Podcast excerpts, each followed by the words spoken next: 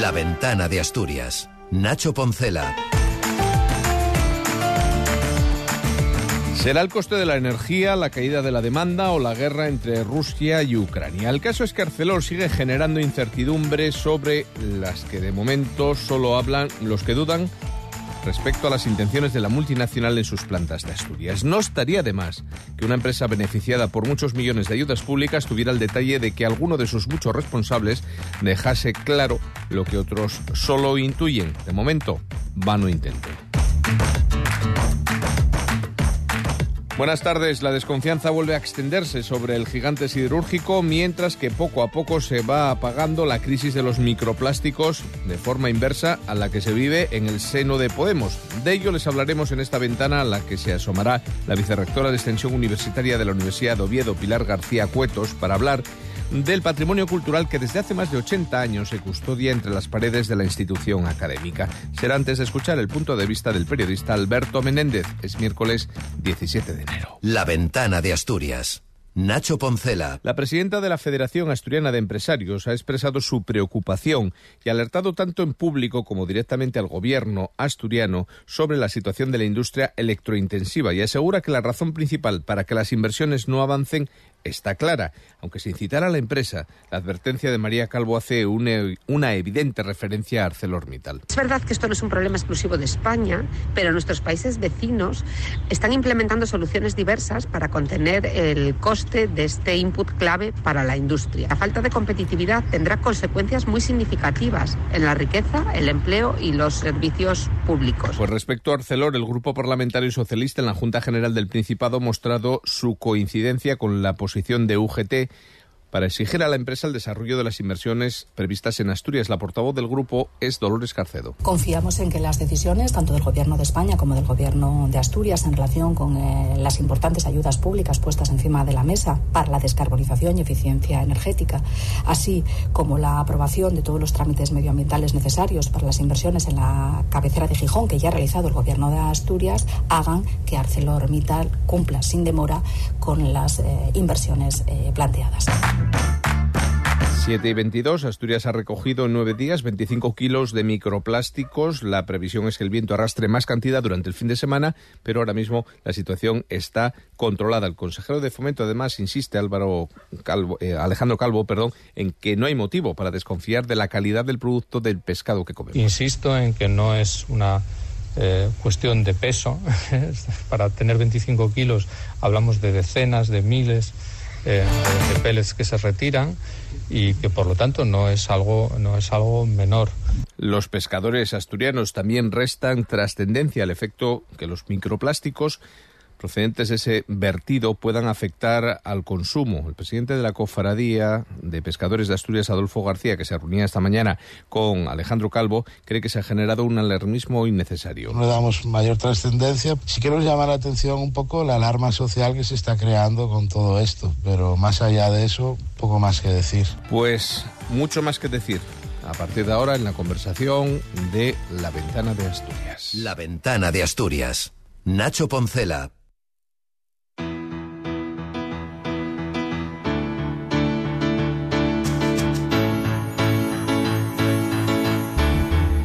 Se lo hemos contado en nuestros tramos informativos. La Universidad de Oviedo se ha convertido en la primera del país en hacer público el listado de las obras que desde hace pues, más de 80 años tienen depósito y sin dueños identificados procedentes de incautaciones. Durante la Guerra Civil se produjeron por ambos mandos, por el republicano y por el nacional, y esas obras han formado parte durante estas últimas décadas del patrimonio sin identidad propia de universidades como la de Oviedo.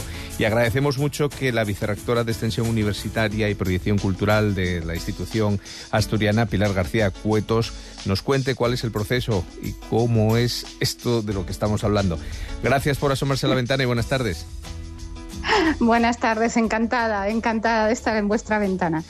Pues mm, sencillamente, eh, y no tan sencillamente, hay que remontarse a lo que estabas comentando. Durante la Guerra Civil el patrimonio corría un riesgo muy grande de ser, de ser destruido, afectado por las actividades bélicas, por los saqueos, eh, un poco como se produjo durante la Revolución Francesa y en todos los conflictos bélicos, el patrimonio se convierte eh, en un objeto que se identifica con ideologías y sufre actos vandálicos, agresiones o destrucciones voluntarias. La República era muy consciente de esto y creó un organismo para eh, recoger todos esos bienes, identificarlos, catalogarlos y depositarlos. No todo pudo hacerse de esa manera, luego si quieres comentamos cosas más concretamente, y finalmente, tras la guerra civil, mucho de ese patrimonio había sido recogido sin referencia a ninguna de, su posible, de sus posibles propietarios. Por diversas circunstancias no estaba siendo reclamado y se recurrió eh, a una solución que aliviaba al Estado franquista de la necesidad de mantener los depósitos y las obras en los depósitos que se habían creado. Se mm, repartió, se cedió eh, en depósito, no en propiedad, a diferentes instituciones. Se da el caso que la Universidad de Oviedo había quedado completamente destruida en la Revolución de Octubre de 1934, sufrió un incendio voraz, perdimos todo nuestro ya rico patrimonio y eh, realmente en ese patrimonio ya había unos depósitos previos eh, del gobierno español eh, para enriquecer y, de alguna manera arropar a nuestra institución. Se perdió todo y se volvió a pedir un depósito y recibimos 19 piezas que durante mucho tiempo formaron parte de la historia de nuestra institución sin que se planteara reflexionar sobre su origen. Sobre su origen, efectivamente. Sobre eso le pregunto, porque ¿de qué estamos hablando? ¿De obras de arte sustraídas a sus propietarios, eh, custodiadas, como usted decía, por parte del gobierno, pero con propiedad? Eh, lógicamente, de algún lado venían y sobre todo porque llegan obras que estaban, bueno, cito el retrato de una de las 19, ¿no? El retrato de Pedro Cabezas que se sabe que había estado colgado en el Plazo de Hielo del Retiro en, en Madrid. ¿Cómo llegan y por qué? Sí. Llegan a, Oviedo mm, fundamentalmente en retratos, retratos históricos, eh, porque mm, bueno, las obras de tema religioso mm, fueron donadas fundamentalmente a instituciones religiosas. A Oviedo llegan sobre todo retratos. Nuestra universidad había contado con una pinacoteca eh, en la que había toda una galería de personajes ilustres eh, de Asturias y de referencia para una universidad. El Palacio de Hielo fue uno de los muchos depósitos, como lo fue la iglesia eh, de, San Isidro, como fue en Valencia las Torres de Serrano. Se buscó alojar las obras donde se, donde se podía donde realmente podían acumularse el Prado, el Museo Arqueológico Nacional. Después, las obras de todos esos fondos fueron distribuidas. Pueden venir de, de cualquiera de esos depósitos y el problema es que las que nos han llegado a nosotros, de las que nos han llevado a nosotros, podemos tener referencia de qué organismo las incautó y las depositó pero no tenemos referencia de sus propietarios. Ya, porque esto se sacaba de, tanto, se sacaba de, los hogares o, eran los propietarios quienes cedían esto para protegerlo. No, no, no, no, no, no es el caso. se sacaba de las iglesias, de los conventos, de los palacios que habían sido eh, incautados también, ocupados por, por eh, durante la guerra civil como espacio mm, de diferentes usos y, entonces eh, ese patrimonio que quedaba ahí corría un peligro real. También se sacaba de las iglesias porque lo cierto es que muchas iglesias habían ardido, se sabía el, peligro que corrían y se sacaba de los conventos porque obviamente muchos conventos habían sido saqueados. Hay que explicar que pasa algo que ya se había experimentado eh, en principio durante la Revolución Francesa. La mayoría de la población no tiene una formación, no la tenía, y no era consciente del valor de ese patrimonio. Lo relacionaba con instituciones que entendía que eran enemigas, la nobleza, la iglesia, por ejemplo, y por lo tanto entendían que eran obras que reflejaban a ese enemigo y por eso, sin tener en cuenta su valor, se destruían. Sí que es cierto que se hizo una campaña de educación de la población. Los estudiantes de Bellas Artes, por ejemplo, hicieron unos carteles muy bonitos que decía, camaradas, esta obra es de arte, es del pueblo, respetarla. Camaradas, estas obras han sido hechas por artesanos, por obreros como vosotros, respetarlas, son un patrimonio común pero mm, digamos que lo que no se había hecho previamente, que era formar a la población en el valor de ese patrimonio, pues se pagó muy caro. A Asturias llegan 19 cuadros, los que están registrados ahora mismo. Mm, la procedencia la tienen clara, eh, la autoría de cada uno de ellos también y sobre todo, claro, lo más complicado es saber si de quién son, ¿no? O de quiénes eran. No, eh, eh, en ningún caso tenemos eso tan claro.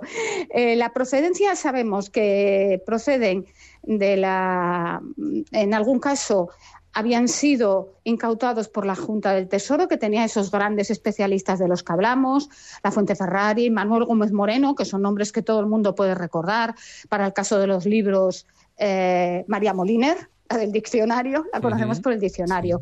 Entonces, estos llevaban un registro, se habían hecho fotografías, pero eh, no sabemos eh, sus autores. Hay que tener en cuenta que, salvo grandes obras de arte, en muchos casos, las familias, los conventos, las iglesias que los poseían no sabían cuáles eran sus autores.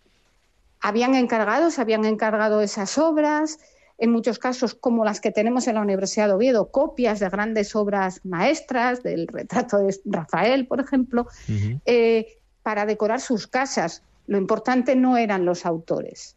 Y luego tenemos obras que mm, proceden de organizaciones que no contaban con especialistas, que pusieron a salvo las obras, pero no podían ni siquiera eh, citar su, su más mínima referencia. Por lo tanto, son obras que llegan sin ningún dato. La labor que ha hecho nuestra especialista, Ana Quijada, es al menos identificar esas obras, saber que sí forman parte de ese lote que hemos recibido, porque tampoco concuerda el recibo, hay que decirlo todo. El recibo pone 19 obras, esta, esta y la otra, y las que tenemos realmente en algún caso no son. No son todas las que están ni están todas las que son. Es así. es muy complejo. Claro, y cuando habla usted de, valor, sería a lo mejor un valor histórico, ¿no? Más que el propio valor económico que pueda tener es lo que estamos a ver. No son las obras que se salvaron en el Museo del Prado.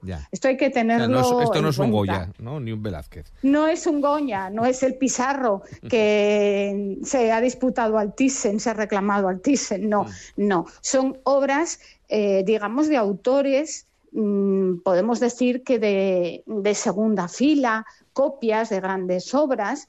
Eh, que tienen un valor fundamentalmente histórico y cultural. Yo siempre le digo lo mismo a mis alumnos, me dedico a esto.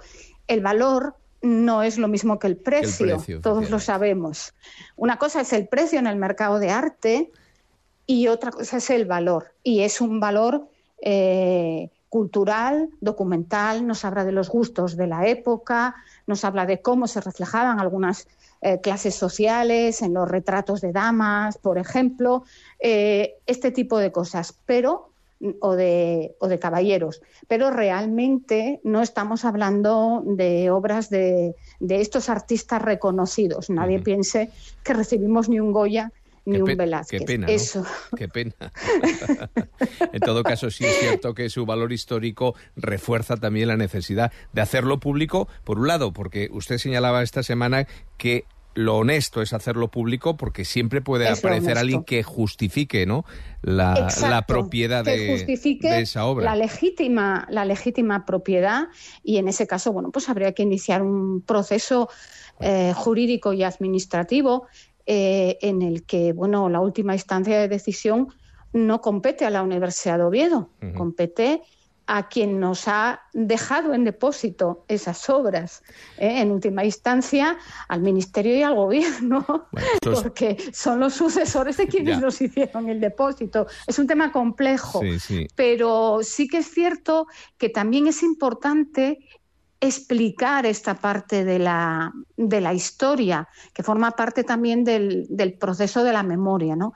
Explicar y aprender lo que supuso para el patrimonio la, guerra civil. No fue, no, fue solo eh, un daño a las personas realmente, sino también el patrimonio. Y estamos hablando de miles de piezas sacadas de su lugar de origen, eh, arrancadas en algún caso a, familias con la intención de protegerlas. Siempre digo lo mismo, la intención era protegerlas y por eso eh, las tenemos en depósito. Si no se hubieran recogido y protegido, mm, probablemente no hubieran sobrevivido a la, a la guerra, eh, es lógico. Entonces, de lo que se trata es de reflejar esto, porque pienso, y esto ya es más una posición como, como profesora que soy de historia del arte, como catedrática de mi área, que pienso que tanto los museos como las instituciones tenemos la obligación ética de explicar el origen de nuestras colecciones. Eso es muy importante. Museos como el Prado tienen una colección limpia. Universidades como la de Oviedo tenemos una colección limpia. No es resultado de un expolio, no es resultado de mm, bueno, de eh, la época colonial, son colecciones que se han creado de otra manera.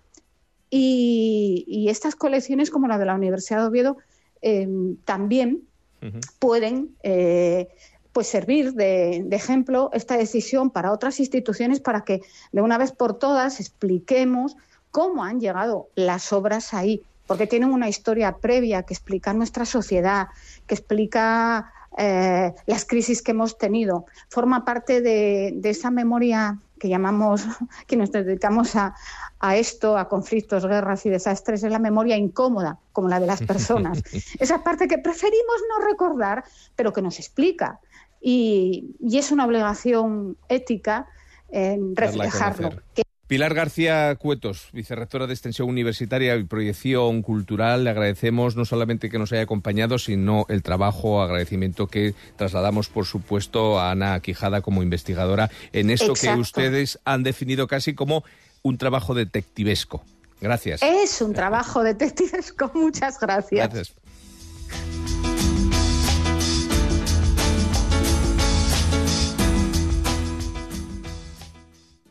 La mayoría de ellos no tienen medida, esperan que todo sean elogios por parte de la ciudadanía y claro, como lógicamente no es así porque la realidad es la que es, aunque últimamente priman en demasía los análisis edulcorados, pues deciden ser ellos mismos los que echen las campanas al vuelo y valoren muy positivamente su labor.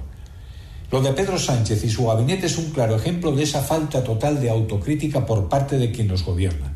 Pero es que, centrándonos aquí en lo más cercano, los políticos asturianos más relevantes no le quedan a la zaga. Dos ejemplos de los últimos días. Por un lado, el presidente del Principado, Adrián Barbón, solo da por incumplido uno de los 25 compromisos adquiridos para 2023. Luego, bueno, luego matiza que hay cuatro que están en vías de ser satisfechos. Entre otras cosas, se encuentra muy orgulloso de lo conseguido en la guerra contra la burocracia o en el refuerzo de la atención primaria, incluso en la mejora de las carreteras. ¿De verdad era necesario ser tan autocomplaciente cuando hay muchos asturianos que sufren las consecuencias de algunas de estas políticas alabadas por el presidente? En el otro lado del arco parlamentario, en la derecha, el alcalde de Oviedo, el popular Alfredo Cantelli, ya está pensando en un tercer mandato cuando no ha pasado ni tan siquiera un año del segundo. Si hay salud y el partido quiere, volveré a presentarme. Lógico su planteamiento si se tiene en cuenta que desde las últimas elecciones en mayo pasado hasta el final de año el balance de la gestión, según dice, es exitoso. Faltaría más. Ah, por cierto, el gobierno autonómico ha decidido incorporar un mediador para intentar acabar con la huelga en la ITV.